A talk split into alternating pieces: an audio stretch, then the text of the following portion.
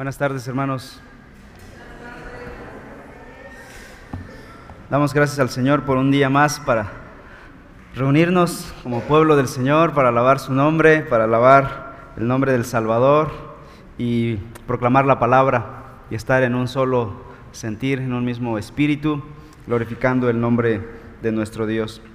Hemos estado hablando en estos meses, desde enero para acá, acerca del tema de la iglesia y viendo que la iglesia es el epicentro donde las verdades del Evangelio se pueden vivir.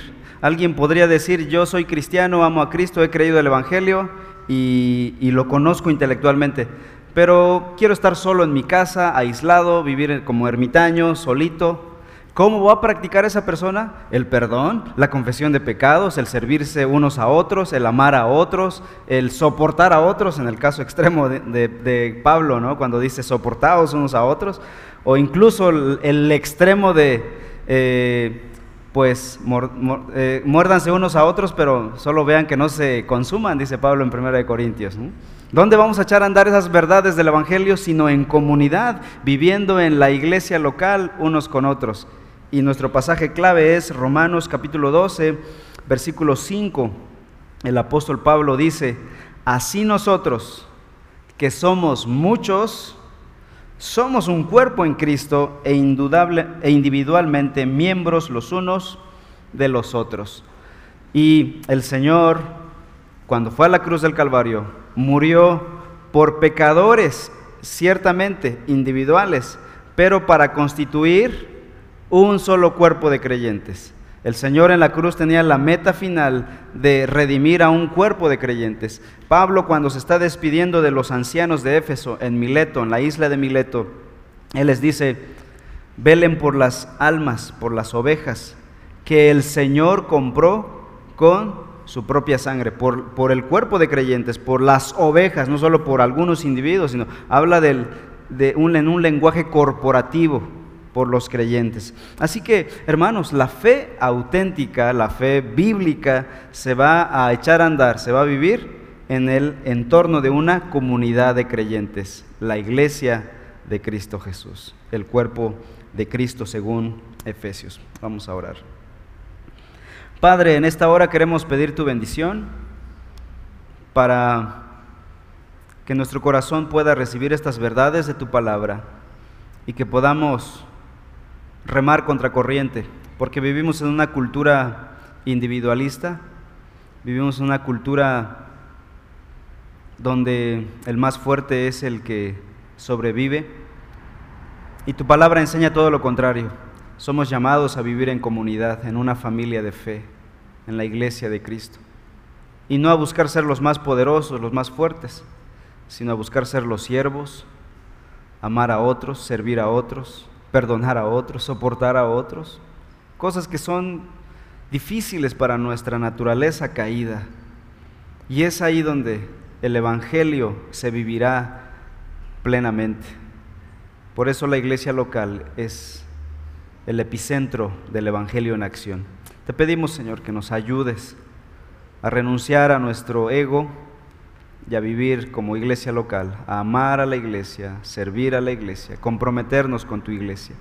Te lo pedimos, Señor. Bendícenos en este día.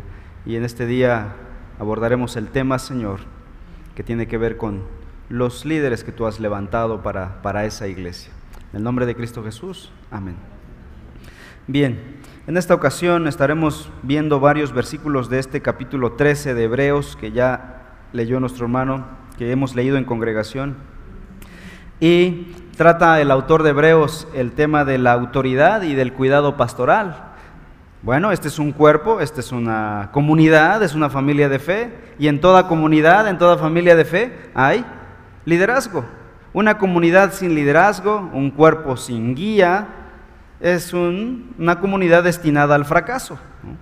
Es una comunidad sin futuro, sin planes a corto, mediano y largo alcance. Por eso el Señor levantó a líderes en su pueblo.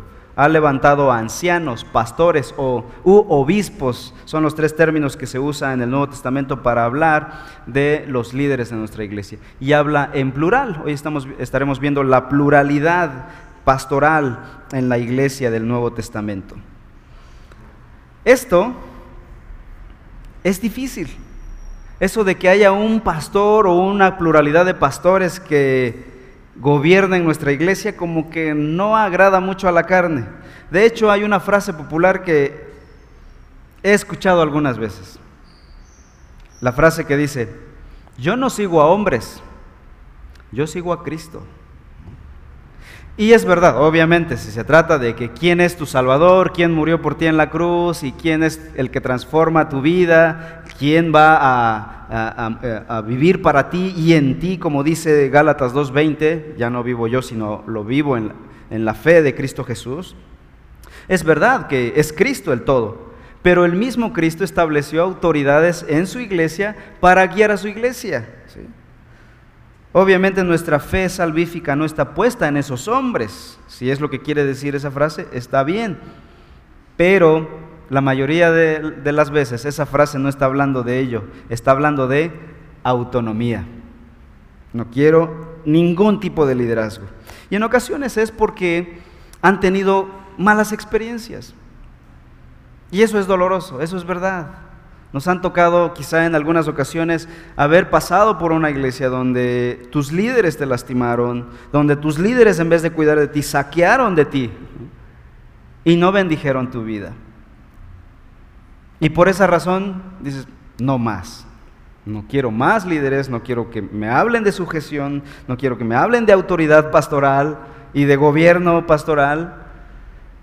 Sin embargo, yo creo que estás en ese momento, necesitas venir a Cristo Jesús, sanar tu corazón y entender que Dios mismo diseñó a su iglesia local con liderazgo.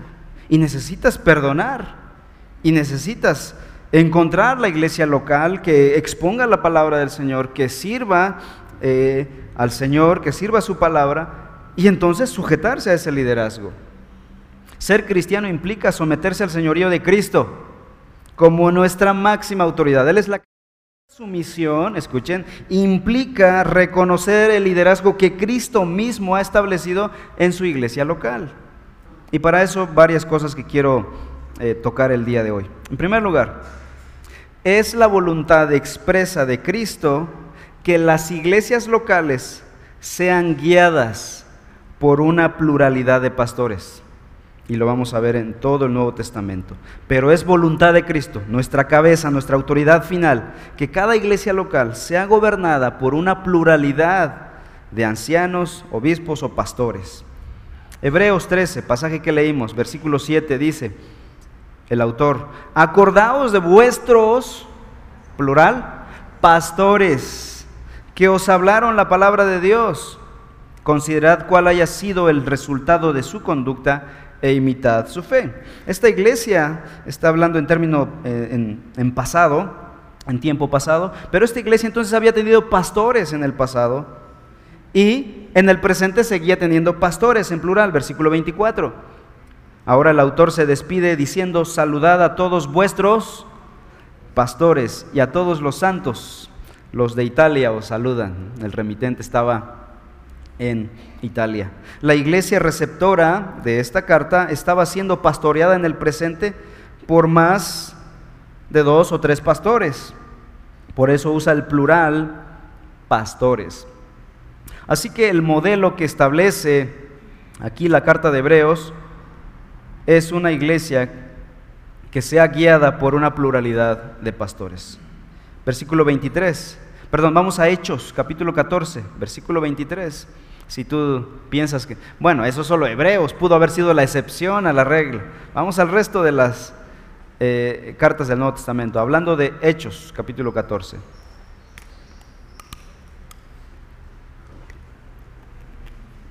El versículo 23 dice la palabra del Señor, que cuando Pablo y Bernabé regresaron de su primer viaje misionero, después de haber plantado varias iglesias en Asia Menor, las iglesias de Galacia, regresaron confirmando a cada iglesia, a cada creyente en, estas, en estos lugares. ¿Y qué hicieron?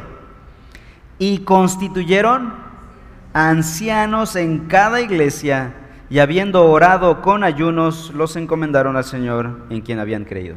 Y ya, regresaron del primer viaje misionero y Pablo y Bernabé regresaron a su iglesia, Antioquía de Siria, para reportarse.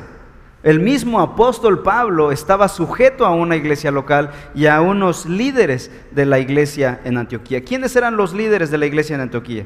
Si están ahí en Hechos, vean el, el capítulo 13, cuando el Espíritu Santo escoge a estos para ir y predicar el Evangelio. ¿Quiénes estaban? Dice, había entonces en la iglesia que estaba en Antioquía profetas y maestros. Bernabé, Simón, el que se llamaba Níger, Lucio de Sirene, Manaén, el que se había criado junto con Herodes, el tetrarca, y Saulo. Entonces dice que estaban ministrando estos al Señor y ayunando. Dijo el Espíritu Santo, apártenme a dos de los cinco que he nombrado. ¿A quiénes? A Bernabé y a Saulo. ¿Quiénes se quedarían?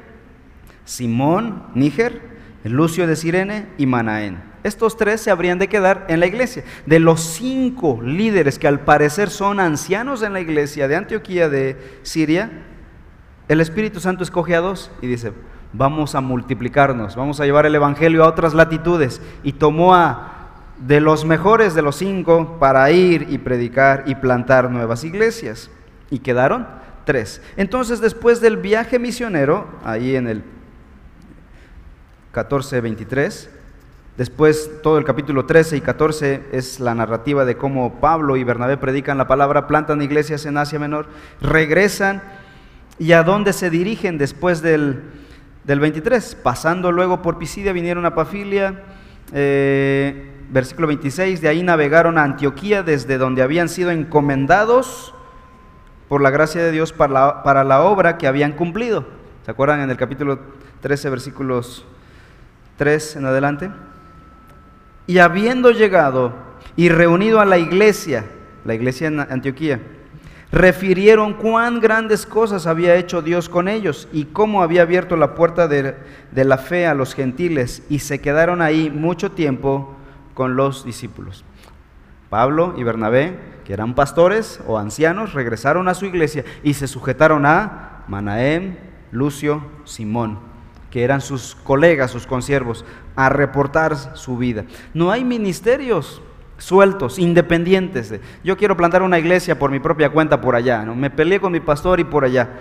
Que en la soberana gracia de Dios, Dios lo ha permitido. Pero no es el modelo bíblico, no es la voluntad del Señor tal cosa. Alguien se pelea con su pastor y pum, se sale y, pone su iglesia. la voluntad del Señor es, Él llama, Él capacita. De hecho, la iglesia debe ser intencional en esta realidad.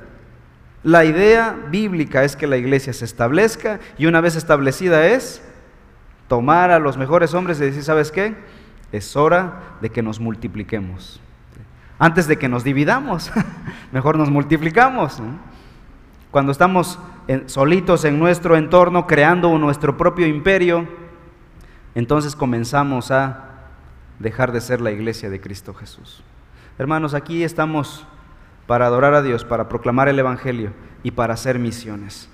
La idea, hermanos, es que echemos a andar la palabra de Dios en nuestra iglesia. Estemos en oración. Va a llegar el momento en que Reforma tenga más estabilidad, que pueda, que pueda ser un poquito más madura. Ahorita somos, ya no somos bebé, ya somos una iglesia niña de un año. Ya estamos creciendo, ¿no? Ya este, esperemos pronto dejar el pañal y crecer y empezar a comer alimento más sólido, ¿no?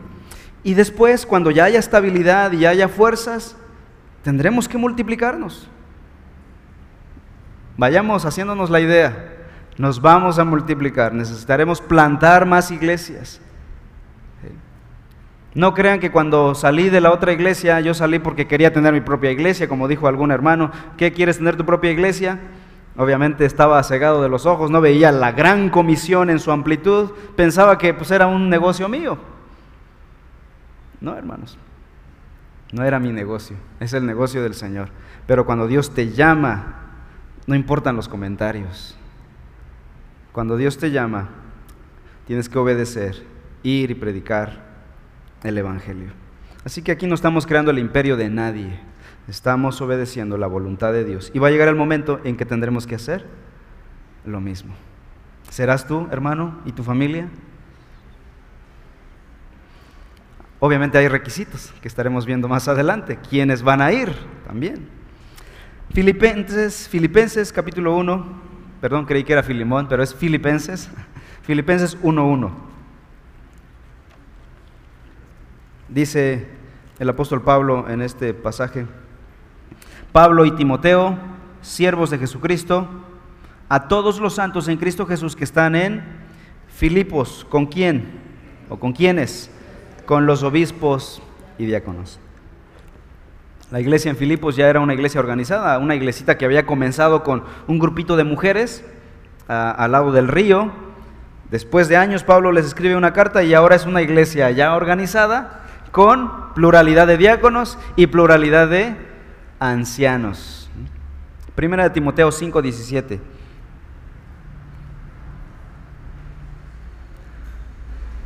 Los ancianos, plural, que gobiernan bien, sean, que gobiernan bien la palabra a la iglesia, sean tenidos por dignos de doble honor, mayormente los que trabajan en predicar y enseñar. Pablo en este último pasaje de 1 Timoteo nos enseña, perdón, no enseña que quizá todos los ancianos o pastores sean llamados a predicar o enseñar. Eso es algo interesante. Este pasaje está dejando en claro que no todos pueden predicar y enseñar. O sea, de la pluralidad de ancianos, no todos son llamados con el requisito de enseñar y predicar. Hay ancianos que cuyos dones son diferentes. Y hay ancianos que son llamados a la predicación y a la enseñanza, hay ancianos que son llamados a la dirección, a la consejería, al evangelismo y a otras, a las misiones y a otras tantas tareas que la iglesia local tiene. Pero sí, todos los, los ancianos son llamados a cuidar de las ovejas. Es lo que tienen en común. No todos los ancianos son monocromáticos, es decir, todos tienen los mismos dones. Son diversos, hay diversidad de dones entre la pluralidad de ancianos. Pero lo que sí tienen en común es que cuidan a la iglesia, gobiernan a la iglesia, aman y sirven a la iglesia. Santiago 5:14. ¿Está alguno enfermo entre vosotros? dice el apóstol Santiago. Llame a quienes? A los ancianos de la iglesia y oren por él, pluralidad de ancianos. Primera de Pedro 5.1. Ruego, dice el apóstol Pedro, a los ancianos que están entre vosotros, yo anciano también con ellos y testigo de los padecimientos de Cristo, que soy también participante de la gloria que será revelada. ¿A quién está rogando que cuiden de las ovejas? A los ancianos, pluralidad. Entonces, esto es una pequeña muestra, no es una lista exhaustiva de todos los versículos del Nuevo Testamento, sino son ejemplos que muestran cómo la iglesia es guiada y gobernada. Hay una pluralidad de ancianos para guiar a la iglesia. La segunda cosa que quiero que veamos esta tarde es que los pastores, los ancianos u obispos, son los tres términos griegos que se usan, ejercen sobre la iglesia una autoridad delegada por Cristo mismo. Ciertamente se escucha bonita la palabra autoridad, pero es una autoridad delegada. Hay un adjetivo calificativo, es decir, que califica esa autoridad. No es una autoridad absoluta, no es una autoridad sin fronteras, sino es una, una autoridad delimitada. Es una autoridad limitada. La palabra pastores en este versículo, vamos a leer Hebreos 13, 7, regresando al pasaje eh, base de nuestra exposición. Dice el autor en el versículo 7, acordaos de vuestros pastores que os hablaron la palabra de Dios. Acordaos de vuestros pastores. La palabra griega allí para pastores es egeomai de donde proviene nuestra palabra hegemonía. Por eso mencioné la palabra griega. ¿no? me gusta estar mencionando las palabras griegas que aparecen en todos lados, pero esta es importante porque suena muy parecido a hegemonía. Y es la misma palabra que se usa en Hechos 7:10 para referirse a José como gobernador de Egipto. O sea, los pastores gobiernan presiden o guían a la iglesia, pero bajo la autoridad de otro, Cristo Jesús. Bajo la autoridad de la cabeza, que es Cristo Jesús. Primera de Timoteo 3, el apóstol Pablo nos dice en los versículos 4 al 5 lo siguiente. Los ancianos que gobiernan bien sean tenidos por dignos de doble honor, mayormente los que trabajan en predicar y enseñar. Este concepto de gobernar, de guiar a la iglesia, sé que no es del agrado de todos. ¿Por qué? Porque es asociado con tiranía, con autoritarismo. A veces cuando alguien escucha la palabra autoridad pastoral, se imaginan a un hombre rudo, de corbata y saco gris y un látigo en la mano, enseñoreándose de las pobres ovejas, usando su autoridad para aplastar a todo aquel que piense diferente. Pobremente y tristemente, hay ocasiones en que pareciera ser así. Pero hermanos, la Biblia no lo muestra, sino es la imagen de la Biblia. La imagen de la Biblia, los pastores, según la escritura, que tienen autoridad, es una autoridad limitada, delegada por Cristo, y no para su propio beneficio, sino para el beneficio de la congregación. Vean lo que dice 1 Tesalonicenses 5, 12 y 13. Los pastores, dice el autor aquí, en 1 Tesalonicenses 5, 12 al 13. Os rogamos, hermanos, que reconozcáis a los que trabajan entre vosotros y os presiden en el Señor y os amonestan, y que los tengáis en mucha estima y amor por causa de su obra. Tened paz entre vosotros. Los pastores no fueron llamados para imponer sus ideas, sino para comunicar la verdad de la escritura. Esa es la, la labor principal del pastorado, comunicar la verdad de las escrituras y velar que esa palabra sea obedecida. Y es lo que dice el apóstol aquí.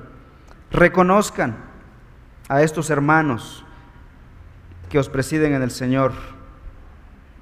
Los gobernantes no son, en este caso los pastores no son tiranos o no deberían ser tiranos. Son pastores que poseen autoridad delegada por Cristo para cuidar a la iglesia. Así que si tenías esa imagen del pastor tirano con su látigo y su corbata y saco gris, vele cambiando. Los gobernantes, los pastores, no deberían serlo. El Señor Jesucristo ha conferido a cada iglesia local la autoridad para aceptar quiénes serán sus líderes, sus miembros, y una vez que ha escogido a sus líderes, los pastores ahora son llamados a guiar a la congregación. Pero esa autoridad pastoral no es un fin en sí mismo. No es que quiero llegar a ser anciano para tener autoridad. No, porque la autoridad no es una meta.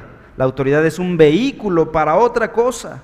Es un medio para llevar a cabo la labor que se les ha encomendado a los ancianos, a los pastores. Número tres, la tercera idea que debemos ver en esta enseñanza del liderazgo de la iglesia. Los pastores gobiernan la iglesia ¿Cómo? A través de enseñar la escritura y velar por las ovejas, por quienes han de dar cuenta. Así que el pastorado no gobierna con un látigo, con una imposición de mis ideas y puntos, se hace lo que yo digo. ¿Cómo gobierna el liderazgo de nuestros ancianos de la iglesia? Por medio de la enseñanza de la escritura.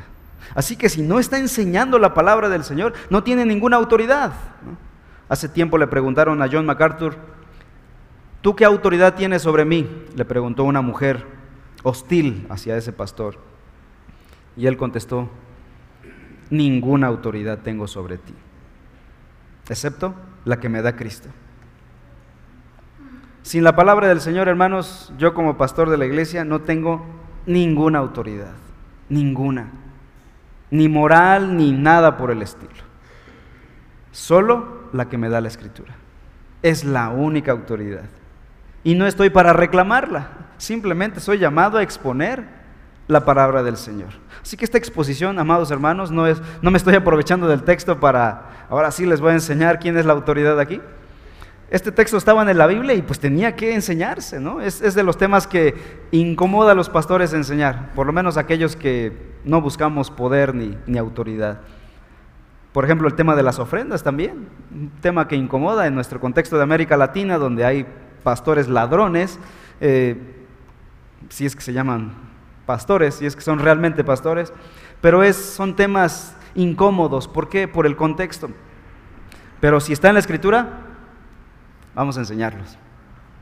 Si no, no podré decir todo el consejo de Dios. Me salto los temas que me incomodan. He predicado temas que tienen que ver con mi propio pecado. Y he sido tentado a cambiarle tantito. Y, el Espíritu me dice, no, aquí está la palabra y dilo, aunque yo mismo sea un pecador.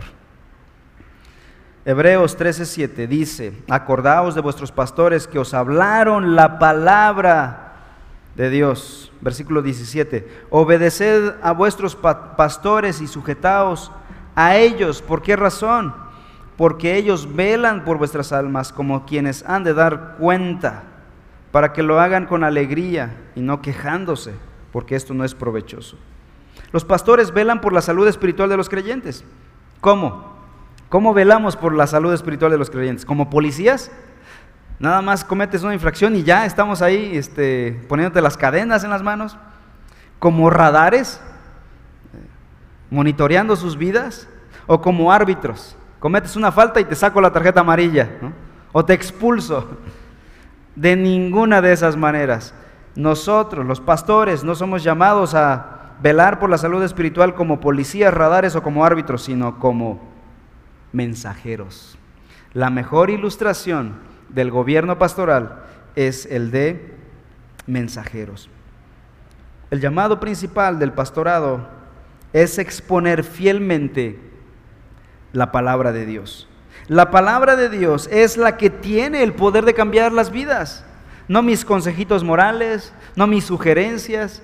Lo único que puede cambiar la vida de las personas es la palabra de Dios. Así que, ¿cuál es mi labor principal? exponer este santo libro.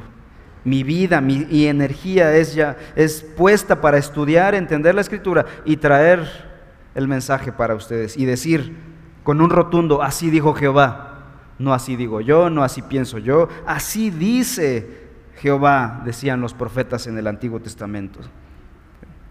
Somos responsables de exponer fielmente la palabra de Dios. La palabra de Dios es la que cambiará nuestros corazones. ¿Qué dice Hebreos 4:12? No lo busquen, tal vez lo sepas de memoria. Porque la palabra de Dios es viva y eficaz y más cortante que toda espada de dos filos y penetra hasta partir el alma y el espíritu, las coyunturas y los tuétanos, discierne los pensamientos y las intenciones del corazón. ¿Quién? La palabra del pastor. La palabra de Dios es viva y eficaz. La prioridad número uno de los ancianos o del pastor es la predicación de la palabra y la oración. Tal manera que la consejería, la administración, la música y otros ministerios que pueda desempeñar el pastor son secundarios. Aún la consejería que es echar a andar la, la palabra en las vidas de las personas es secundaria. Su rol número uno es la exposición de la palabra y la oración por los creyentes. Hechos capítulo 6. Busquemos Hechos capítulo 6, versículos del 1 al 7.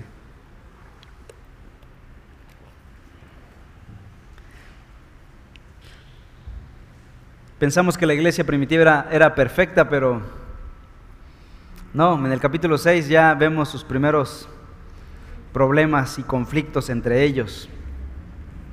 Dice, en aquellos días, como creciera el número de discípulos, hubo murmuración de los griegos contra los hebreos. ¿Cuál era el problema? De que las viudas de aquellos eran desatendidas en la distribución diaria. Y comenzó la primera discusión en la iglesia primitiva.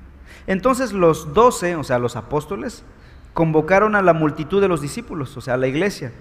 Y vean lo que les dijeron. ¿Cuál es la solución a esto? A ver, vamos a aclarar qué es lo que pasó aquí. Eh, ¿quién, quién, ¿quién no recibió su ración? No, no hicieron eso los apóstoles. ¿Qué hicieron? Ellos fueron a la raíz del problema. Versículo, siguiente frase. No es justo que nosotros, los apóstoles o los ancianos de la iglesia, dejemos la palabra de Dios para servir a las mesas. Ellos sabían que si empezaban ellos a meter manos en las mesas y empezar ellos para que no hubiera desatención a las viudas de los griegos, ¿qué iba a pasar? Iban a descuidar la enseñanza de la palabra de Dios. Y ahí los efectos serían a futuro. Porque valoraban la palabra de Dios como preeminente para la salud espiritual de la iglesia. Entonces, ¿cuál sería la solución? Versículo 3. Buscad pues, hermanos, de entre ustedes a siete varones de buen testimonio, llenos del Espíritu Santo y de sabiduría, a quienes encarguemos de este trabajo. ¿Quiénes eran esos siete? Los diáconos. Y ahí entrarían los diáconos. Así que los diáconos no tienen un trabajo de segunda categoría, como algunos piensan. Son la solución, son el soporte para que los ancianos puedan llevar a cabo su tarea con eficacia. Son un equipo, ¿no? Es como en un equipo de fútbol. Tenemos los delanteros y tenemos a los defensas. ¿Quién es más importante? Todos son importantes, ¿sí? Entonces aquí están haciendo equipo, los ancianos con los diáconos. Versículo 4. Y nosotros, los ancianos, los apóstoles, persistiremos en la oración y en el ministerio de la palabra. Una congregación espiritual, madura, ¿cómo respondería? Diría, no, ustedes ya no quieren trabajar, para eso les pagamos, ¿no? ¿Cómo contesta una congregación madura y espiritual? Versículo 5 agradó la propuesta a la multitud. ¿Y qué pasó? Y empezaron a elegir. Y eligieron a Esteban, varón lleno de fe, del Espíritu Santo, a Felipe, Prócoro, Nicanor, Timón, Parmenas y a Nicolás. Aquí hay este, varios nombres, opciones para Mike Flores, para... Ah, no, es, es nena, ¿verdad? Versículo 6. A los cuales presentaron ante los apóstoles, quienes orando les impusieron las manos. Y crecía la palabra del Señor. Vean el resultado natural de obedecer la guía del Señor. Crecía la palabra del Señor. Y el número de los discípulos se multiplicaba grandemente en Jerusalén. También incluso muchos de los sacerdotes obedecían a la fe. Entonces, hay una iglesia madura que tiene problemas, no por ser una iglesia madura no tiene problemas, tiene problemas. El punto es cómo enfrentan sus problemas. Hermanos, no piensen que una iglesia madura y una inmadura se diferencia en que la madura no tiene problemas. No, se diferencia en que ambas sí tienen problemas, pero saben resolver sus conflictos bíblicamente, espiritualmente. Está fuerte el calor, ¿verdad, hermanos? No les prometo, ya voy a terminar porque me faltan como 10 hojas, hermanos. Esa es la labor, la labor primaria de los pastores entonces, hacer entender a las ovejas cuál es la voluntad de su Señor y su Salvador, exponiendo fielmente la palabra y persuadiéndoles a obedecer. Eh, conozco un, He escuchado algunas frases de algunas personas que conozco que se quejaban del pastor porque no los visitaba. Y quizás esa pueda ser una queja cuando ya somos muchos y el pastor es uno. ¿Qué tenemos que hacer? En primer lugar, empezar a orar por pluralidad de ancianos y de pastores en la congregación. Pero lo otro, recordar que nuestros ancianos su prioridad es la proclamación de la palabra del Señor. Paréntesis. No significa que los pastores no debamos visitar a las ovejas, que no debamos estar con ellos en sus dificultades, en sus angustias. Claro que sí, pero debemos reconocer nuestras limitantes. Debemos reconocer que no tenemos las fuerzas el tiempo, la capacidad para estar con los 100 hermanos de aquí de Reforma a la vez. Quisiera. A mí me encanta y a mi esposa nos encanta estar con las personas, pero no podemos estar con todos a la vez. Pero si somos fieles en presentar la palabra desde el púlpito, estamos siendo ministrados ricamente. Alguien me decía, hermano, no me has visitado. Y le digo, tampoco te he visto en la iglesia. Ahí está el platillo principal. De ahí viene la verdad bíblica. Y pues agachó la cabeza y dijo, es, es cierto. Obviamente quiero visitar a ese hermano y está en mi lista. Es de los que deseo visitar pronto. Sin embargo, no es nuestra prioridad. La prioridad es la escritura. Lamentablemente hay hermanos, pastores que han, han priorizado la visitación y están todos los días en casa de alguien, pero han descuidado el púlpito, su, su trabajo prioritario. Los pastores deben buscar que nada interfiera con esta sagrada responsabilidad. El llamado a los profetas, a los maestros, a los pastores es la proclamación de la palabra. Y vamos a hacer el, esfuerzo por hacer trabajo de consejería, de visitación, de ánimo, de visitar hospitales este, y otros ministerios. Pero ahí es donde entra la, la comunidad, la iglesia. Es donde entramos nosotros para hacer trabajo de ministerio. Primera de Timoteo 3.2 dice, pero es necesario que el obispo sea irreprensible, marido de una sola mujer, sobrio, prudente, decoroso, hospedador, apto para enseñar. La única cualidad que le pide aquí intelectual, las demás son requisitos morales. Habla de su carácter, de su moralidad, pero la, única cualidad intelectual es que el anciano de la iglesia o el obispo principal de la iglesia sea apto para enseñar. Es la responsabilidad primaria. Quizá tengan miedo a la palabra obispo, ¿verdad? Ya lo hemos visto en otros, este, en otros sermones y hemos visto que es la palabra griega episcopos, que la mejor traducción sería supervisor. Pero bueno, Reina Valera dice obispo. Dice 4.2 de 1 Timoteo, si esto enseñas a los hermanos, serás buen ministro de Jesucristo nutrido con las palabras de la fe y de la buena doctrina que has seguido. ¿Cuál era la prioridad de Timoteo como pastor de la iglesia en Éfeso? Enseñar a los hermanos. Si esto haces, serás buen ministro de Jesucristo. ¿Se dan cuenta? El llamado, la prioridad de, Timoteo era enseñar la palabra del Señor. Dice, nutrido con las palabras de la fe y de la buena doctrina. Enseña contenido doctrinal. Nutre a los hermanos. No des enseñanzas superficiales, ligeritas, motivacionales, psicológicas. Enseña la buena doctrina. Si esto haces, serás buen ministro de Jesucristo. Este es el llamado para los pastores de la iglesia. Luego en versículo 11, versículos 11 en adelante dice el apóstol, le dice a, Timoteo, apóstol, eh, perdón, pastor ahora en Éfeso, esto manda y enseña.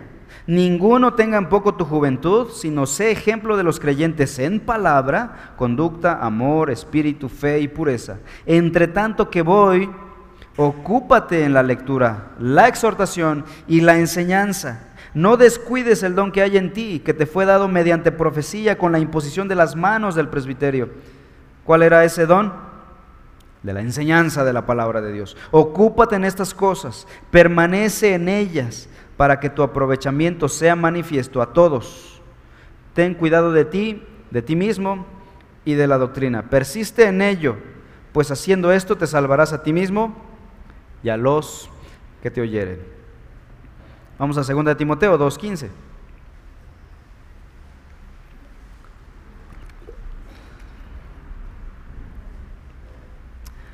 Nuevamente Pablo a Timoteo, ya le habías dicho una vez lo mismo, ahora le repite y dice, procura con diligencia presentarte a Dios aprobado, como obrero que no tiene de qué avergonzarse. ¿Cómo? Que usa bien la palabra de verdad. ¿Cuál es la prioridad aquí hasta esto, este momento en todos los versículos que hemos leído? Es la enseñanza, la proclamación del Evangelio. Y para esto el, ministro tenía que prepararse. Y dice Pablo, mientras estoy aquí, mientras no llego, tú estudia, dedícate al estudio. Segunda de Timoteo, ahora capítulo 4, versículos 1 al 5. Te encarezco delante de Dios y del Señor Jesucristo, que juzgará a los vivos y a los muertos en su manifestación y en su reino. Miren nada más, ¿no? Si alguien me dijera, te conjuro delante del Dios Santo que juzgará a todos los vivos, muertos, pues yo me espanto, ¿no? Es lo que está haciendo Pablo a Timoteo aquí. Dice, te conjuro delante de Dios y del Señor Jesucristo que juzgará a los vivos y a los muertos en su manifestación y en su reino. ¿Qué cosa? Que visites, que prediques la palabra. Si te sobra tiempo, visita, ya haz tus otros compromisos, ¿no? Si tienes la capacidad. Yo admiro que hay pastores que tienen una capacidad para enseñar, para predicar la palabra, y en la semana están visitando, van a hospitales. ¡Wow! Increíble que puedan hacerlo. Pero yo estoy muy limitado, no me comparo con esos grandes hombres, entonces por lo menos me voy a esforzar en cumplir mi, llamado principal y lo demás vamos a, vamos a ver, vamos a esforzarnos en, en la consejería, en la visitación y en el resto. Que instes a tiempo y fuera de tiempo, redarguye, reprende, exhorta con toda paciencia y doctrina, porque vendrá tiempo, miren, hay que enseñar, hay que tener lista la iglesia, porque vendrá tiempo cuando no sufrirán la sana doctrina, sino que teniendo comezón de oír, se amontonarán maestros conforme a su propia concupiscencia y apartarán de la verdad el oído y se volverán a las fábulas. Pero tú sé sobrio en todo, soporta las aflicciones, a sobra de evangelista, cumple tu ministerio. Según la Biblia, un verdadero pastor no es perfecto, pero es fiel, fiel a la escritura, es fiel a la palabra del Señor. En Hebreos 13, 7 nuevamente lo hemos leído, dice el apóstol, perdón, el escritor, obedezcan a sus pastores y sujétense a ellos porque ellos velan por sus almas como quienes han de dar cuenta. Permítanles que lo hagan con alegría y, no quejándose porque esto no sería provechoso para ustedes. Yo sé que es difícil sujetarse a un pastor limitado, ¿no? Tal vez alguien diga, pues para mí sería fácil sujetarme a un pastor como Juan Calvino, ¿no? Jonathan Edwards, Carlos Spurgeon, ¿no? qué maravilloso hubiera sido nacer en Londres en el siglo XIX y haber sido oveja de Spurgeon. ¿no? O es fácil exaltar a los pastores famosos de nuestros tiempos que vemos en las redes sociales y decir, qué fácil sería para mí, a él sí me sujetaría yo. A Sugel Michelin me sujeto ciegamente, ¿no? Pero a estos mortales como nosotros, hermanos, llegamos a pensar que esa gente fue perfecta o son perfectos. Pero déjenme decirles una cosa, si fueron humanos y si son humanos, no lo son. Hay biógrafos que hablan de Spurgeon y hablando de sus pues de sus luchas, de su carácter fuerte, a veces intransigente, de su lucha con el alcohol, el tabaco y cosas por el estilo.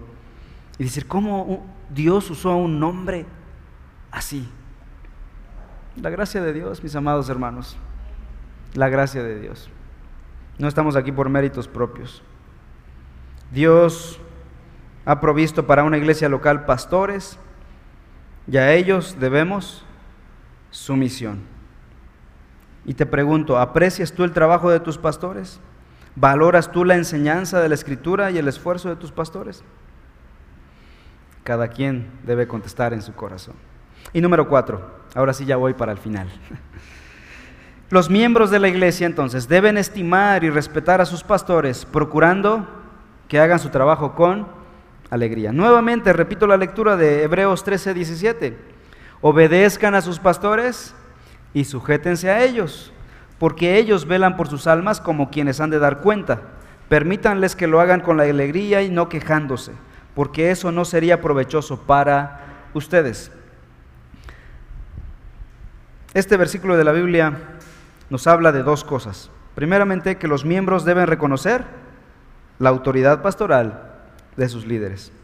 Obedezcan a sus pastores y sujétense a ellos. Pero debido al pecado que está en nosotros, la sujeción no es muy agradable, hay resistencia.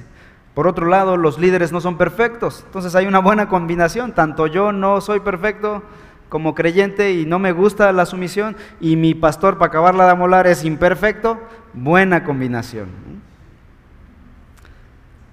Y hermanos, Dios pudo haber enviado ángeles para pastorear nuestras iglesias, pero no lo hizo. y envió a hombres, quiso enviar a hombres débiles para pastorear a la iglesia, hombres que se cansan, que cometen errores y, y que nunca podrán satisfacer todo lo que a mí me gustaría que hiciera mi pastor por mí. ¿Para qué? ¿Por qué lo hizo Dios así? Para que toda la gloria sea para Dios y no para los hombres.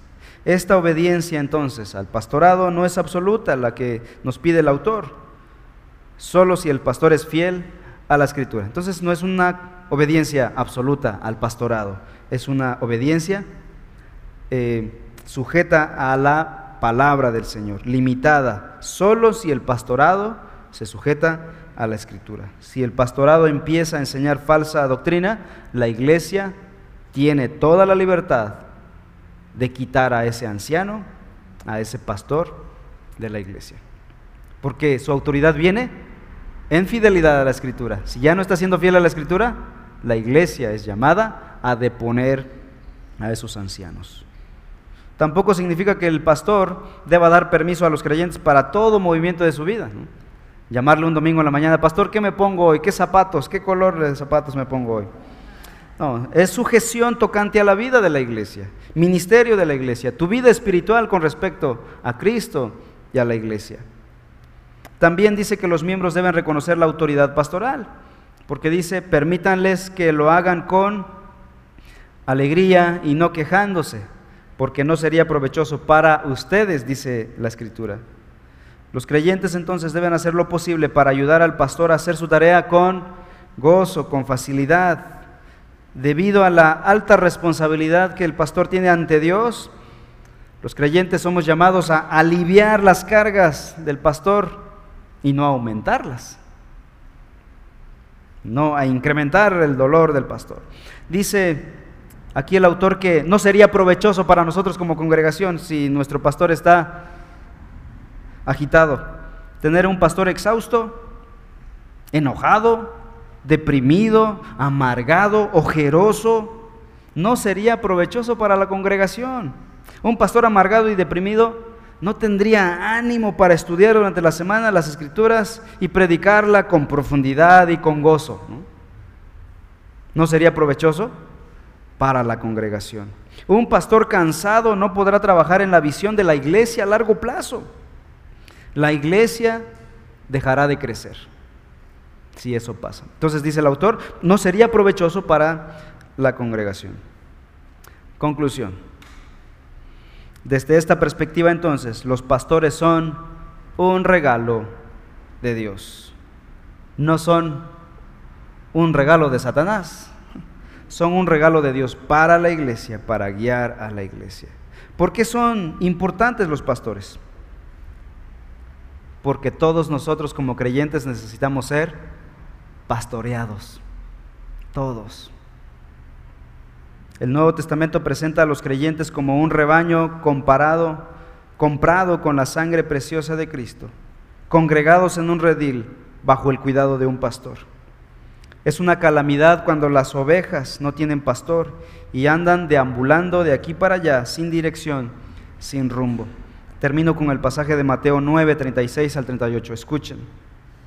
Y al ver a las multitudes, Jesús tuvo compasión de ellas porque estaban desamparadas y dispersas como ovejas que no tienen pastor. Entonces, ¿qué hizo Jesús? Versículo 37. Dijo a sus discípulos, a la verdad la mies es mucha mas los obreros pocos. Rogad pues al Señor de la mies que envíe obreros a su mies. Podríamos decir que en reforma está pasando lo mismo. Hay, todavía no hay pluralidad de ancianos. ¿Qué vamos a hacer como iglesia? Rogad pues al Señor que levante más ancianos de nuestra iglesia. Amén. Oremos hermanos por los varones de nuestra congregación. Que Dios levante a hombres santos comprometidos con la palabra del Señor para guiar y bendecir a nuestra congregación. Oremos. Padre Celestial, en esta hora hemos sido enseñados en tu palabra y queremos rogarte, Señor, que nuestro corazón sea terreno fértil para esta enseñanza bíblica.